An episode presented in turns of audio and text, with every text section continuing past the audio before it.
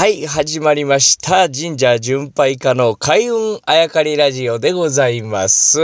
えー、本日はですね、日付が今日になっての夜中ですね。で、朝にかけて、大阪 MBS のですね、アドリブラジオという番組一人で担当させていただいておりました。で、その後、始発の新幹線に乗ってですね、えー、東京まで帰ってきて、そのまま、えー、千葉の NHK のスタジオ行きまして、毎週火曜日は、えー、NHK 千葉で昼時情報千葉という番組をさせていただいてるんですが、えー、その出演をしてまいりました。さあ、この、えー、朝のですね、朝というか夜中の MBS アドリブラジオでは神社の話をずっとさせていただいたんですが、そこでお話ししたことを一つ、えー、この開運あやかりラジオをお聞きの皆さんにもお伝えしたいと思います。というのはですね、大阪に淡路という地名、駅名がございます。えー、皆さんよくご存知の瀬戸内海、えー、淡路島と同じ字を書くわけですね。ね、淡路と。で、こちらはですね、面白い話が残っておりまして、あの、有名な菅原道真公。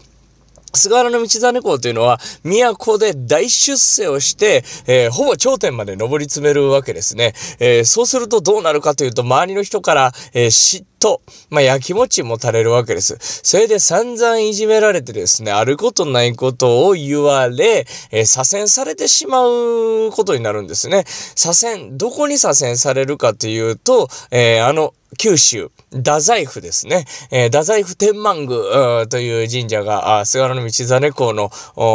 廟としてですね、まあお墓、廟として残っておりますが、祀られておりますが、えー、そこに、えー、太宰府、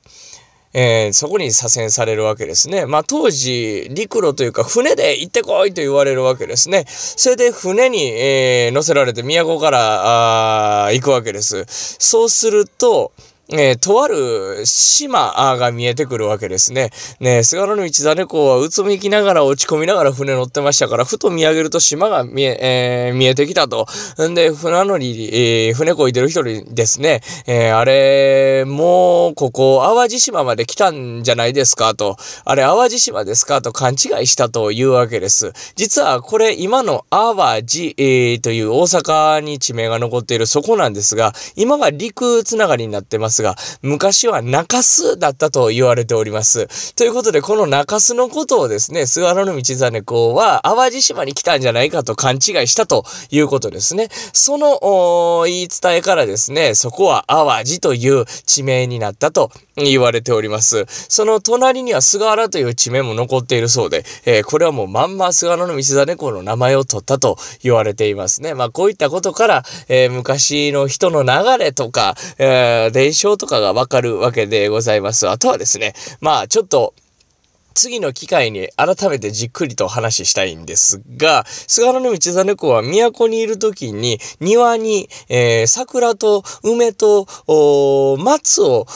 植えていたそうですね。大変可愛がったと左遷されることになって、その3つの植物はですね、菅原道真公に可愛がっていただいてたのに大変寂しがったと。桜はその庭で枯れてしまうんですけれども、松と梅がポンポンと抜けまして、太宰府の方向へ追いかけていったそうです。まあ、梅は最終的にたどり着くことができたんですが、松は途中で落ちた。その松が落ちたところが今の板宿あたりだと言われております。板、あ木の板ですね。それに宿と書いて板宿と言いますが、まあこちらはですね、えー、松が落ちたところという他にですね、菅原道真公が先ほどのお話、左遷される時に波風が立って船があ立ち行かなくなった。ちょっとこの辺で休憩しようかと言ったところ、えー、村人がですね、ですね、うん、菅原道真公、いくら左遷される途中とはいえ、えー、高貴なお方でございます。野宿させるわけにはいかず、特艦工事で板で囲んだ宿を作った。